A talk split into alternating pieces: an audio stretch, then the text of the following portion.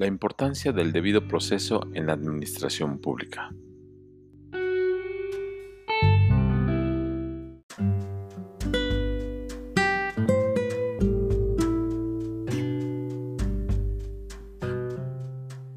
Desde el surgimiento del Estado contemporáneo, se ha planteado la necesidad de establecer límites al ejercicio del poder político, lo que ha generado el reconocimiento de los derechos humanos. La administración pública ha encontrado en las constituciones, los tratados internacionales y las leyes las obligaciones que tiene que observar cuando despliega su actividad pública, en concreto cuando sus actuaciones inciden en la esfera de derechos y patrimonio de los gobernados. En esta cápsula platicaremos con Cintia Cuenca, experta en derechos humanos, para que nos participe la importancia, significado, alcances, objeto y límites que tiene el debido proceso. Hola Cintia, te damos la bienvenida a estas cápsulas que estamos transmitiendo sobre el debido proceso. ¿Podrías comentarnos qué debemos entender por debido proceso? Hola Sergio, claro que sí. En principio, el derecho humano al debido proceso se refiere al sistema de formalidades esenciales del procedimiento que contempla en nuestra Constitución. Primero en el artículo 16, párrafo primero, y después en el artículo 14, párrafo segundo, donde la primera se conoce como la garantía de legalidad y la segunda como garantía de audiencia, y ambas van a constituir una gran garantía que es la de seguridad jurídica. Estos dispositivos contienen requisitos que deben cubrir las autoridades cuando realizan actos u omisiones que afectan los derechos y patrimonio de las personas, ya sea que los actos sean temporales o definitivos, o también se conocen como de molestia y privativos. Este debido proceso previene a favor de las personas una serie de mecanismos o medios para asegurar y posibilidades de defender sus derechos y libertades. El debido proceso se entendió en un principio implícito a la materia penal. Sin embargo, su influencia ha llegado al resto de las materias. De hecho, recuerdo que el Poder Judicial de la Federación se ha manifestado sobre los alcances y efectos que tiene esta figura en cuanto a las formalidades del procedimiento las que le permiten una defensa previa a la afectación o modificación jurídica que puede provocar el acto de autoridad y que son la notificación del inicio del procedimiento, la oportunidad de ofrecer y desahogar las pruebas que se finque en la defensa, la oportunidad de alegar, una resolución que dirima las cuestiones debatidas y la posibilidad de impugnar dicha resolución. Oye, Cintia, pero a ver, coméntanos. ¿La doctrina difiere en cuanto a lo que se debe entender por, por esta institución que lo que consideran los tribunales? De hecho, la doctrina mexicana ha precisado el concepto del debido proceso en los siguientes términos. Se entiende por debido proceso el conjunto de condiciones y requisitos de carácter jurídico y procesal que son necesarios para poder afectar legalmente los derechos de los gobernados. Escuchamos frecuentemente en los medios de comunicación, en los periódicos, en las revistas e incluso en el foro que el debido proceso son distintas instituciones.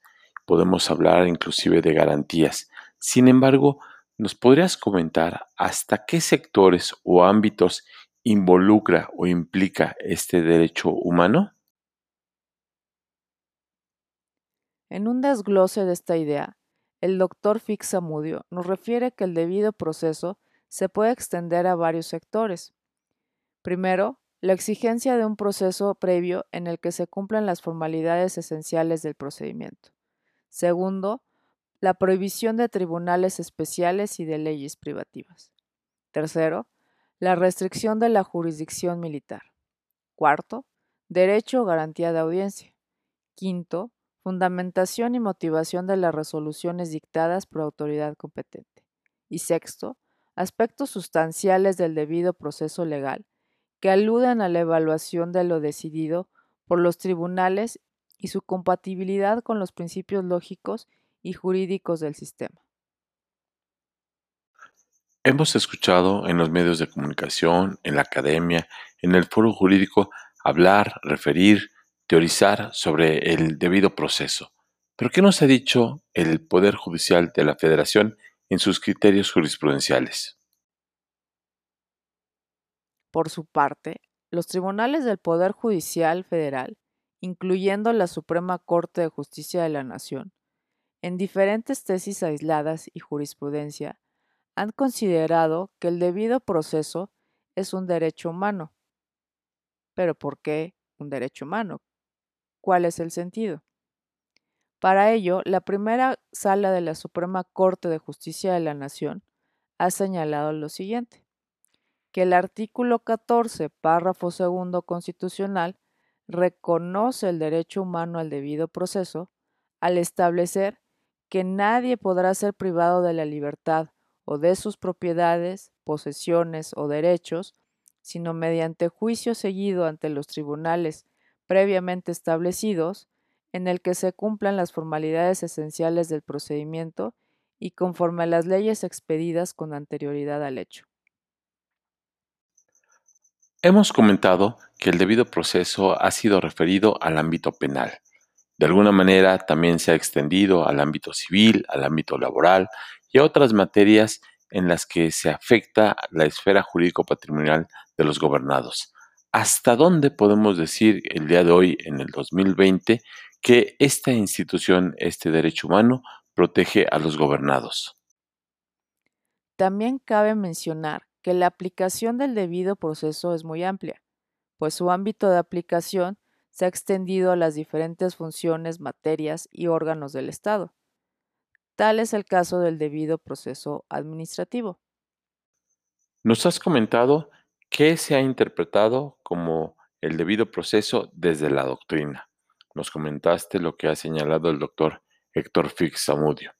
Nos ha referido también la interpretación que ha tenido sobre esta el Poder Judicial de la Federación, tanto la Suprema Corte de Justicia de la Nación como los tribunales del Poder Judicial de la Federación. Sin embargo, en nuestro sistema jurídico no solo tenemos en el artículo 133 a la Constitución y a las leyes del Congreso como la ley suprema, sino que también los tratados internacionales que son aprobados por el presidente de la República en su carácter de firma y autorizados, aprobados por el Senado de la República, constituyen también en esta Trinidad Constitucional la ley suprema. En este sentido, yo te preguntaría, ¿qué interpretación ha tenido la Corte Interamericana sobre Derechos Humanos, tribunales internacionales, sobre esta institución? En este sentido, también la Comisión Interamericana de Derechos Humanos ha establecido que existen una serie de subgarantías del debido proceso administrativo.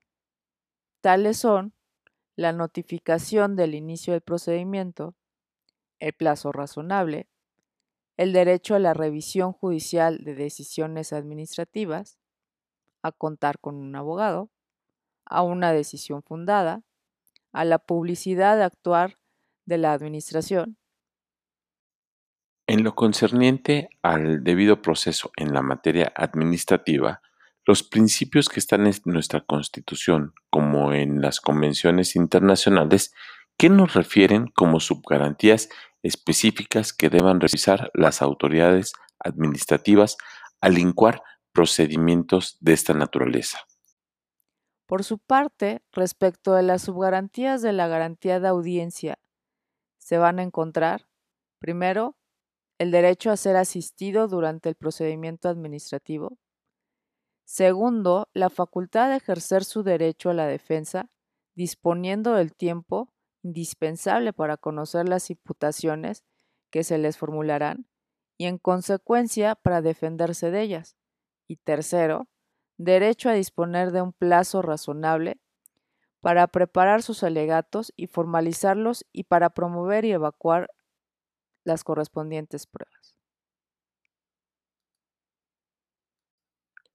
Hemos visto la importancia del debido proceso como un derecho humano al que están obligadas todas las autoridades, las legislativas, las judiciales, pero sobre todo las administrativas, porque estas últimas son las que tienen encomendada la prestación regular del servicio público.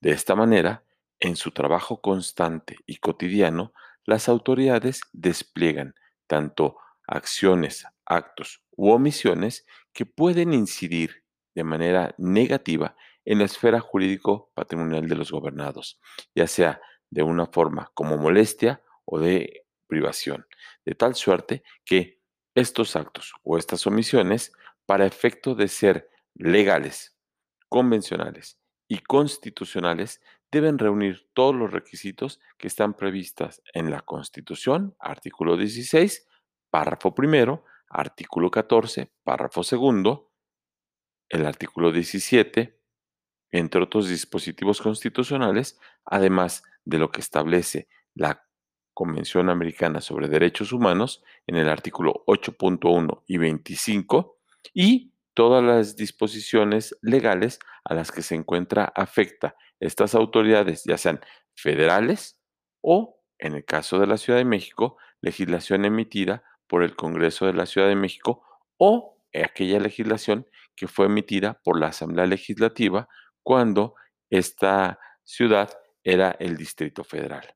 De tal suerte que una autoridad debe cubrir requisitos constitucionales, convencionales, legales, reglamentarios e incluso jurisprudenciales para efecto de que sus actuaciones resistan un test o un examen de constitucionalidad.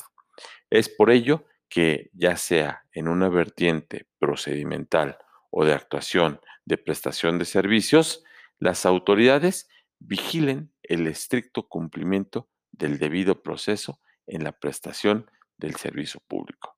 Muchas gracias Cintia por habernos acompañado y muchas gracias amigos que nos siguieron en esta cápsula. Los invitamos a que estén pendientes de próximas cápsulas. Hasta luego.